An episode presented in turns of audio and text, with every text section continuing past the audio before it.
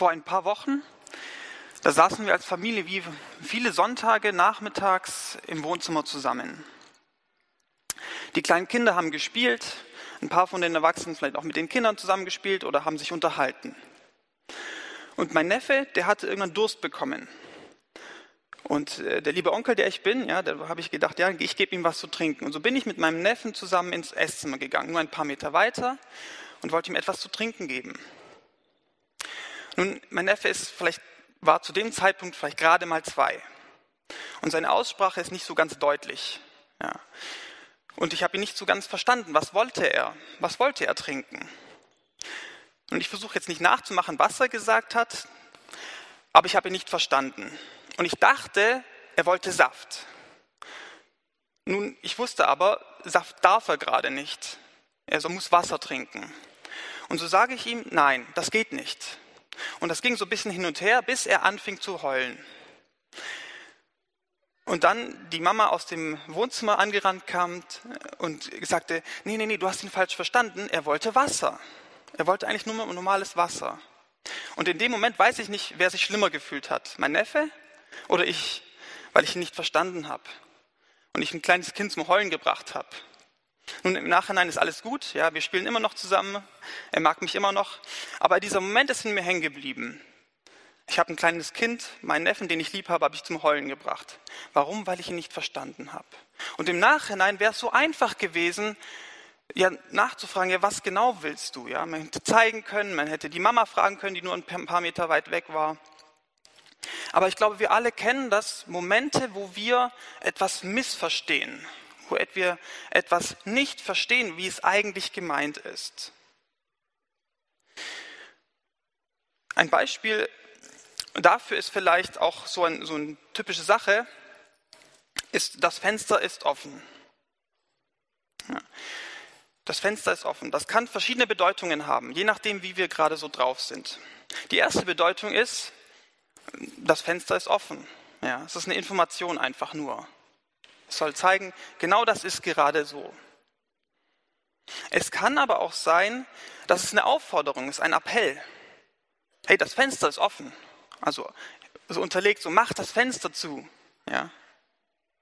Es kann aber auch so eine Selbstoffenbarung sein und sagen, hey, das Fenster ist offen, mir ist kalt. Ja, mir ist kalt.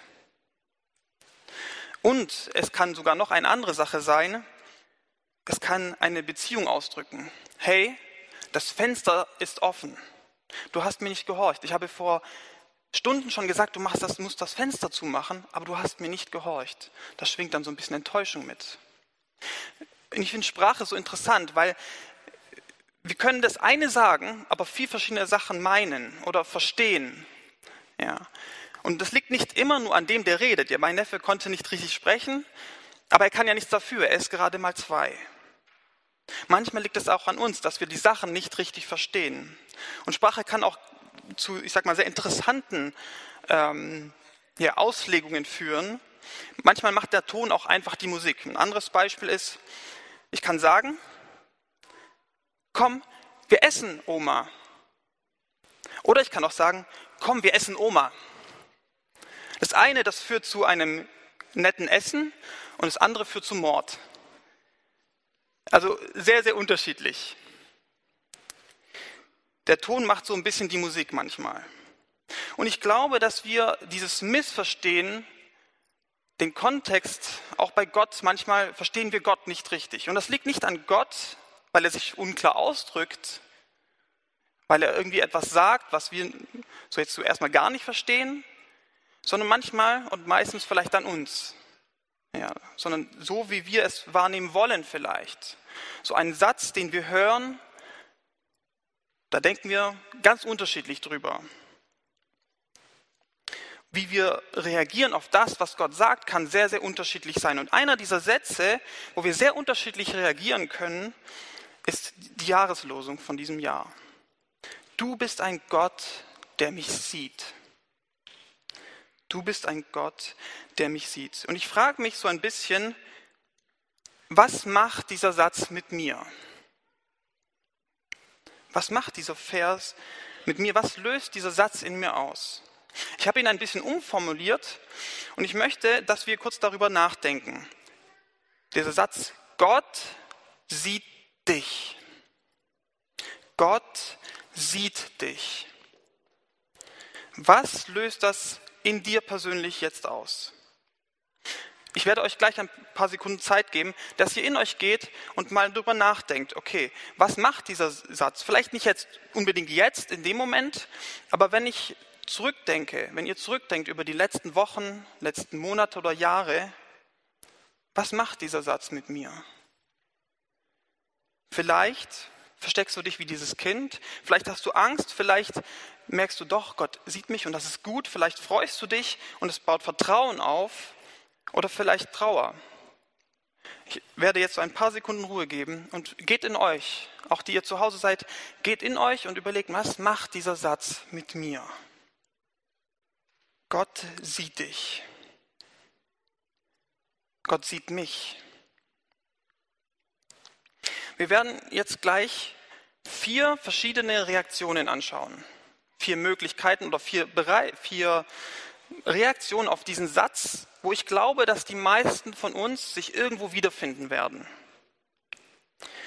Und die erste Reaktion, die, die mir dazu eingefallen ist, ist gleichgültig zu sein. Und ich glaube, dass das ist, die Gleichgültigkeit ist die gefährlichste Reaktion. Und damit meine ich, Gott sieht mich, ja, das ist mir doch eigentlich egal. Na und? Vielleicht glaubst du gar nicht, dass Gott alles sieht. Und vielleicht ist es dir auch einfach nur egal. Und ich glaube, das ist die gefährlichste Reaktion. Warum? Weil du auf keiner Ebene in eine Beziehung mit Gott trittst. Dir ist es einfach egal.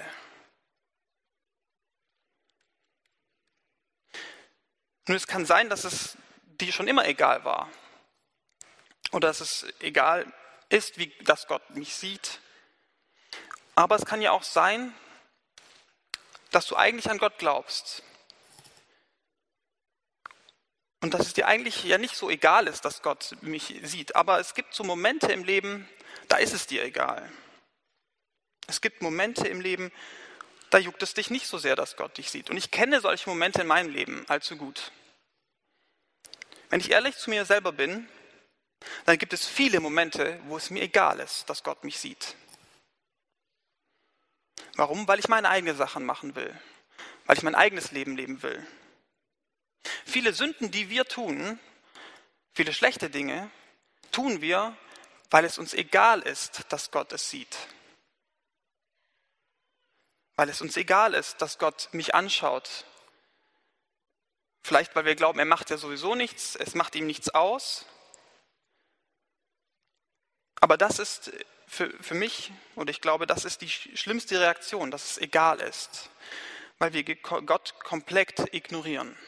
Und die Frage ist jetzt, okay, was mache ich dann? Was mache ich jetzt, wenn es mir egal ist? Ist dann alles irgendwie vorbei? Nun, Gott zwingt sich niemanden auf. Gott wird nicht jetzt versuchen, wenn du nicht willst, dann sagt Gott, okay, aber wenn du in, in einer Beziehung, eigentlich mit Gott in einer Beziehung leben willst und du merkst, dass dir manchmal das einfach egal ist, was Gott tut, oder du merkst auch, Gott ist dir allgemein egal, aber du willst in Beziehung mit Gott treten, dann denke ich, ähm, beschäftige dich mit dem Ende. Das, denke ich, hilft. Wenn du gleichgültig bist, beschäftige dich mit dem Ende. Jakobus 4, Vers 14. Die ihr nicht, heißt es, die ihr nicht wisst, wie es morgen um euer Leben stehen wird, denn ihr seid ein Dampf, der eine kleine Zeit sichtbar ist und dann verschwindet. Das Leben ist viel zu kurz, dass es dir egal sein kann, was Gott von dir denkt. Das Leben ist viel zu kurz, als dass es uns nicht jucken sollte, was Gott von uns denkt. Das Leben ist ein Dampf, es ist kurz vorbei. Was bleibt wirklich übrig von deinem Leben? Ja. Für die meisten Menschen, was übrig bleibt, sind maximal, was wirklich bleibt auf dieser Erde, sind die Kinder. Die bleiben. Aber alles andere, was du gemacht hast, verschwindet so schnell. Das Leben ist ein Dampf, eine kleine Zeit. Und wenn Gott dir egal ist, dann empfehle ich dir, dann geh nach Hause und lies Psalm 90, vor allem die Verse dann 10 bis 12. Die sind für dich. Ja. Da heißt es, der Mensch sagte er irgendwann, du weißt nie, wann Gott dir dein Leben nimmt, wie viel Zeit er dir gegeben hat. Und du kannst nichts dazu tun. Du weißt es einfach nicht. Bist du bereit? Er beendete seine Rede, setzte sich auf seinen Stuhl und fiel tot um. Einfach so. Das ist wahrscheinlich die beste Veranschaulichung, die man machen kann. Aber es ist genau so. Wir wissen nicht, wie heute dieser Tag ablaufen wird. Wir wissen nicht, ob wir gesund nach Hause kommen. Und wenn dir das egal ist, was Gott von dir denkt, dann denk an das Ende. Es darf dir nicht egal sein.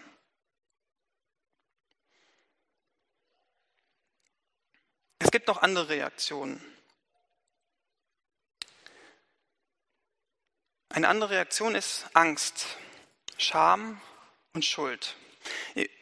Die meisten von euch kennen das Lied. Pass auf, kleines Auge, was du siehst. Pass auf, kleines Auge, was du siehst, denn der Vater im Himmel schaut herab auf dich.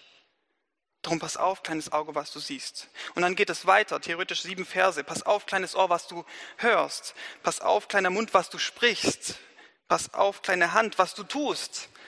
Pass auf, kleiner Fuß, wo du hin du gehst. Und pass auf, kleines Herz, was du glaubst. Und dieses Lied ist so ein bisschen fraglich vielleicht. In, äh, heutzutage müssen wir mal darüber diskutieren. Aber es hat einen Kern Wahrheit. Manchmal denken wir ja auch, okay, oh nein, Gott sieht mich. Oh nein, Gott sieht mich. Gott sieht alles, was ich tue, auch die schlechten Dinge.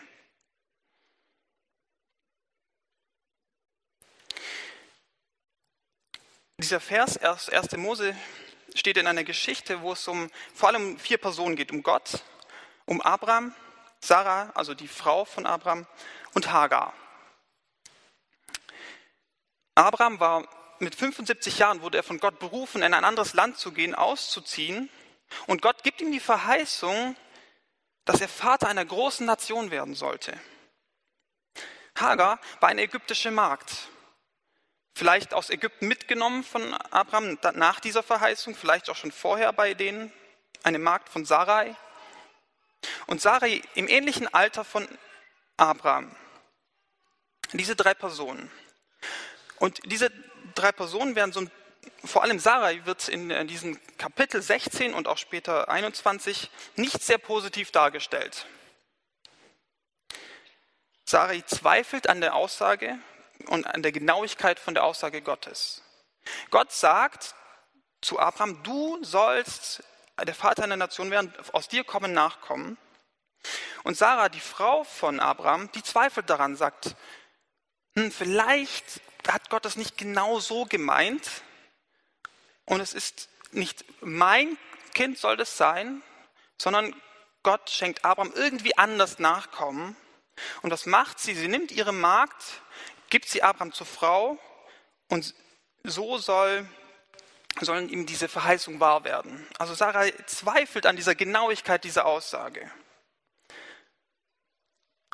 Was passiert noch? Sarai behandelt ihre Magd schlecht. Sie demütigt sie, lesen wir. Sie demütigt ihre Magd.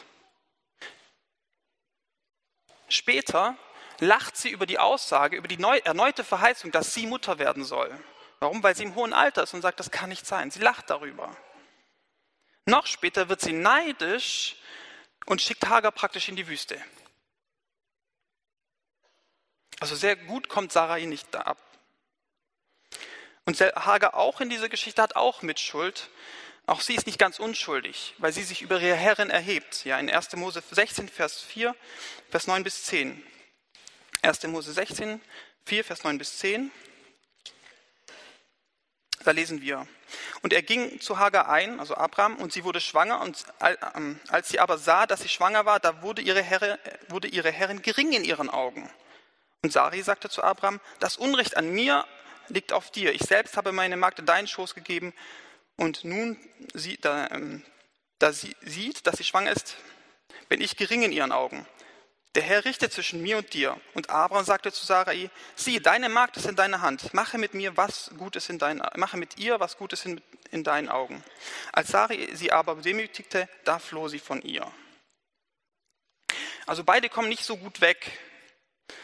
Und die Frage, die ich hier habe, was wäre, wenn wir dies in diesem Moment diesen Frauen gesagt haben, hey, Gott sieht dich. Gott sieht dich. Gerade in diesem Moment, Momenten, wo so Schuld da ist, wo man sich schämen sollte und muss. Und es gibt auch da viele Momente in meinem Leben, wo ich da denke, eigentlich will ich nicht, dass Gott das sieht.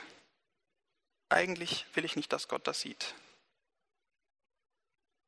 Und es macht mit uns was. Es kann uns Angst machen. Es kann uns Angst machen, dass Gott, wie in diesem Lied so gefühlt, kommt und direkt auf die Finger haut, wenn wir etwas falsch machen. Nun ist die Frage, ist diese Angst berechtigt? Es gibt viele Ängste, die sind berechtigt. Ist diese Angst berechtigt?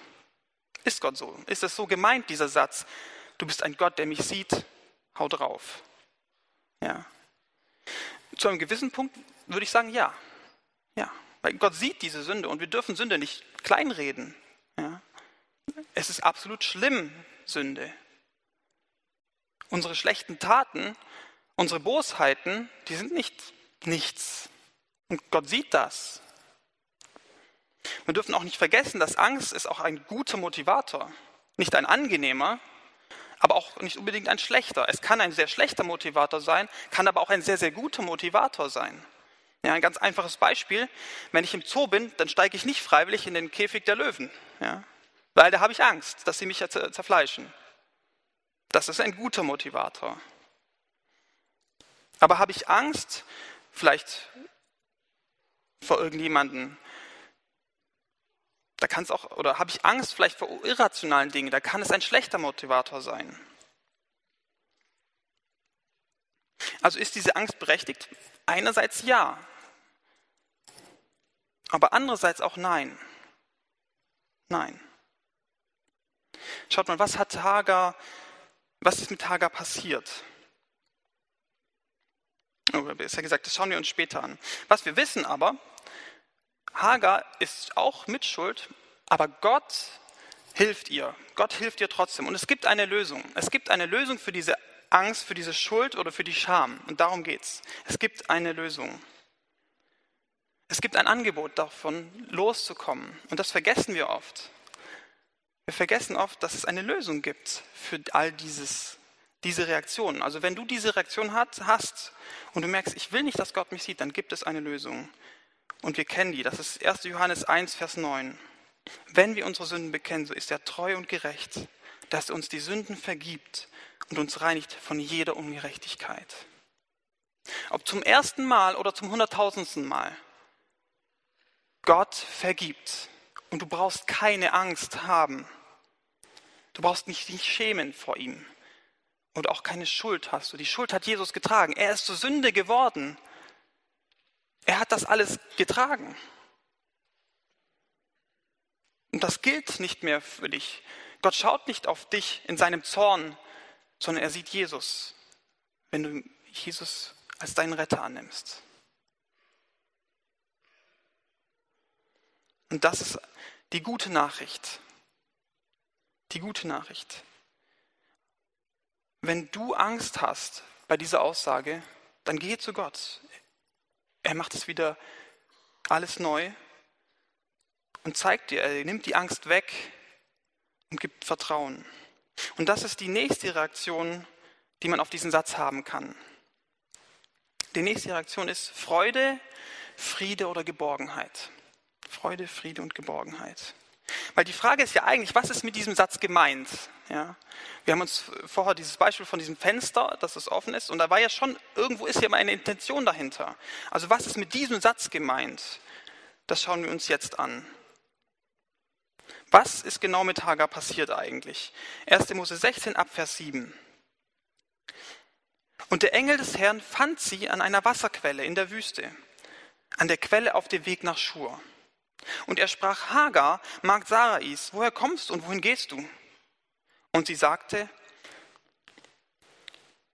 vor Sari, meine Herrin, bin ich auf der Flucht.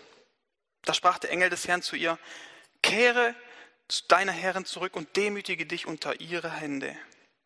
Ich will deine Nachkommen so mehren, dass man sie nicht zählen kann vor Menge. Siehe, du bist schwanger und wirst einen Sohn gebären, dem sollst du den Namen Ismael geben, das heißt Gott hört. Denn der Herr hat auf dein Elend gehört.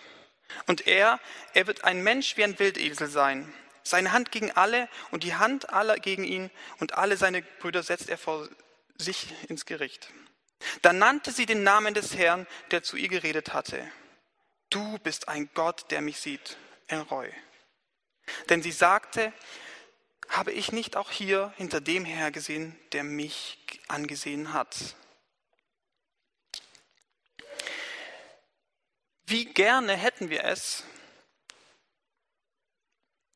wenn wir in einer schwierigen Situation sind, einer ungerechten Situation, etwas, was uns ja wirklich fertig macht, wo wir fliehen wollen, so wie Hagar oder fliehen sogar, dass uns jemand so ansieht und sagt, ich sehe dein Leid. Ich sehe dich. Ich sehe, wie es dir geht. Und genau das erlebt Hagar. Und genau dieses soll dieser Satz ausdrücken. Gott ist ein Gott, der das Elend sieht, der Ungerechtigkeit sieht. Er lässt es nicht, es lässt ihn nicht kalt. Auch das Leid in der Ukraine, das lässt ihn nicht kalt. Es ist etwas, wo er ganz genau hinschaut. Wo er ganz genau sieht, da sind Menschen, die leiden. Und auch da, wo du bist, das sieht Gott in dem Moment, wo du jetzt steckst, ob es ein schöner ist, wo man sich freuen kann, du gespannt auf das nächste Jahr bist, so, oder auch einfach Leid, Schmerz und Trauer ist, Gott sieht es. Gott sieht es. Und hier habe ich einen Gedanken gehabt, den, der mir oft hilft oder mir sehr geholfen hat. Das heißt in ähm, Psalm 37, Vers 5, Befiehl dem Herrn deinen Weg und vertraue auf ihn, so wird er handeln. Wenn du jemand bist, der sagt, ich vertraue darauf, dass Gott mich führt eigentlich. Ja, eigentlich bin ich, vertraue ich, dass Gott meine Wege führt und ich von ihm geleitet werde. Dann bist du da, wo du jetzt bist, am richtigen Ort oder auf dem richtigen Weg. Auch, auch wenn es dir im Moment nicht gefällt.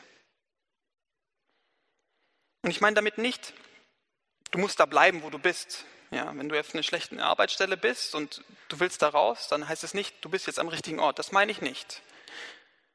Aber wenn Gott jemand ist, der nicht nur anschaut, sondern sieht den Menschen und du darauf vertraust, dass er dich sieht und deine Wege leitet, dann bist du jetzt genau in diesem Moment, auf dem Platz, wo du sitzt, auch am richtigen Ort. Genau jetzt. Auf dem Weg irgendwo hin, aber genau da, wo du sein solltest. Es gibt einen Grund, dass du hier bist und es gibt einen Grund, dass du fühlst, was du gerade fühlst und es gibt einen Grund, dass du denkst, was du denkst. Warum? Weil Gott dich hierher geführt hat. Und ich glaube, dass das ganz gut ausdrückt, was es heißt, dass Gott oder was, wie man reagieren kann auf dieses Gott ist ein Gott, der mich sieht. Und dann kann ich das auch aus Herzen sagen. Ja, Gott sieht mich. Und ihm ist es nicht egal, wie es mir geht. Ihm ist es nicht egal, wie es auch anderen geht,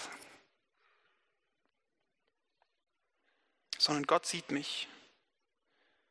Und so ging es Hagar.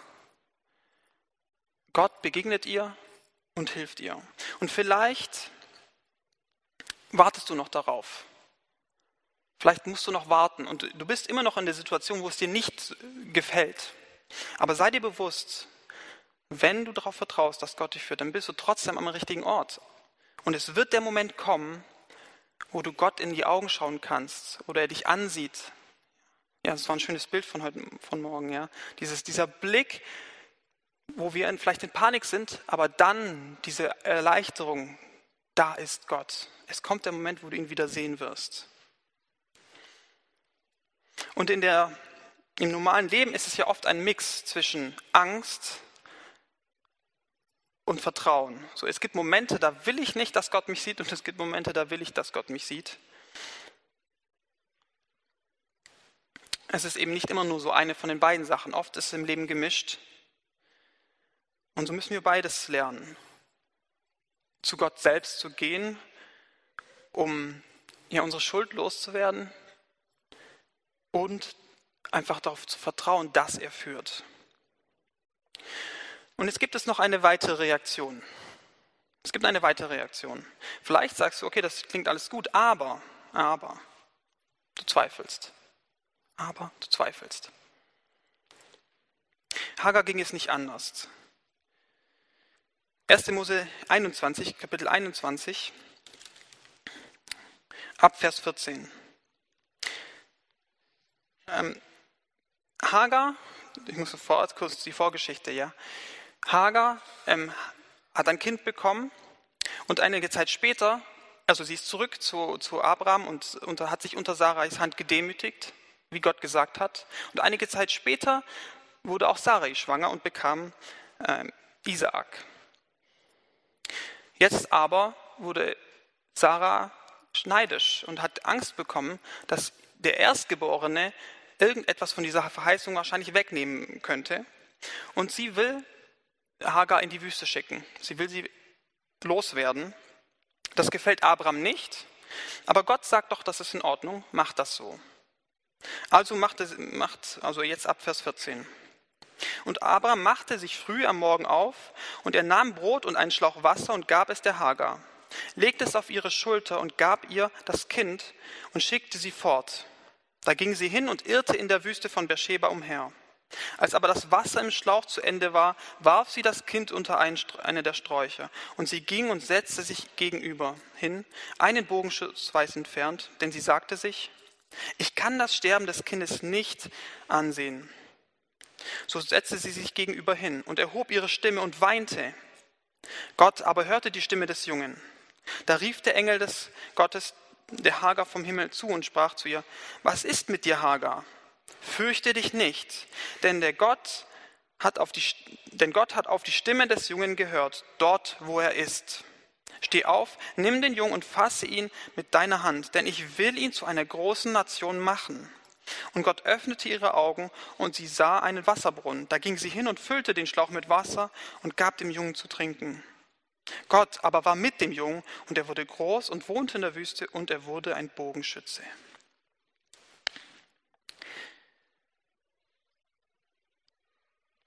Hat Hagar eigentlich vergessen, was Gott ihr gesagt hat? Sie war schon einmal in so einer Not, schwanger alleine in der Wüste. Und jetzt eine so ähnliche Situation mit einem kleinen Kind in der Wüste. Und Gott hat sie schon einmal gerettet, schon einmal ihr geholfen. Und nur ein paar, ja, wahrscheinlich ein paar Jahre später, in der gleichen Situation, zweifelt sie.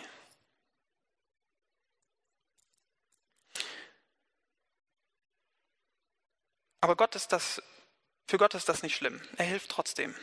Er sieht diesen Zweifel, aber er hält seine Versprechen. Gott hält seine Versprechen. Und ich glaube, dass uns oft so geht wie Hager, dass wir einfach vergessen, was Gott versprochen hat. Wir vergessen es. Wir, und wenn wir dann uns mal überlegen, was hat eigentlich Gott in meinem Leben schon alles gemacht,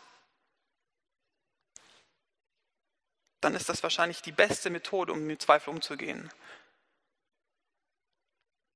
Sich daran zu erinnern, was Gott schon alles gemacht hat und was er versprochen hat. Und Hagar, und wir können dann erleben wie Hagar,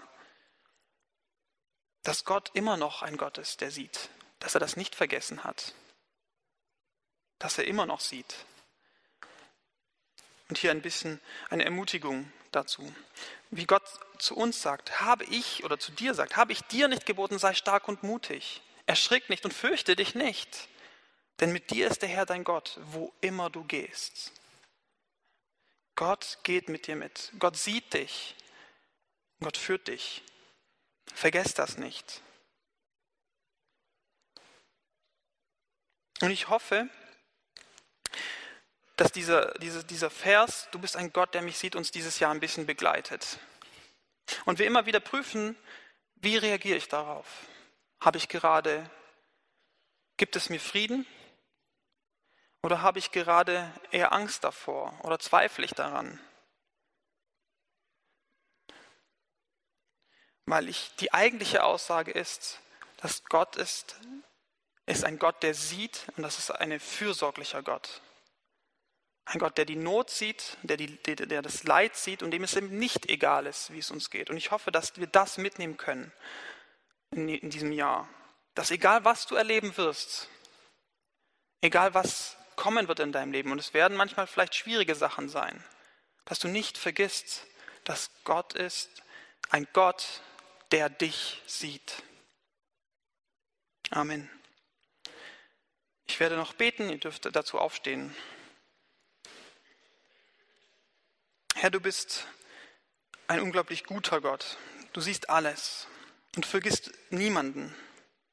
Du siehst jeden Einzelnen, ob hier oder woanders in der Welt. Und so können wir dich eigentlich nur loben, wie groß du bist und wie gut du zu uns bist. Und wir können aber auch nur bitten, dass du uns hilfst, uns immer wieder daran zu erinnern, dass du ein Gott bist, der sieht und dass wir das erleben dürfen, dass du ein Gott bist, bist, der sieht. Wir wollen das erleben, wir wollen dich auch genauso sehen. Und wir bitten dich, dass du uns die Augen öffnest für dich. Ja, wir bitten dich da für dieses Jahr um deinen Segen. Lass uns das erleben, dass du ein Gott bist, der mich sieht. Amen.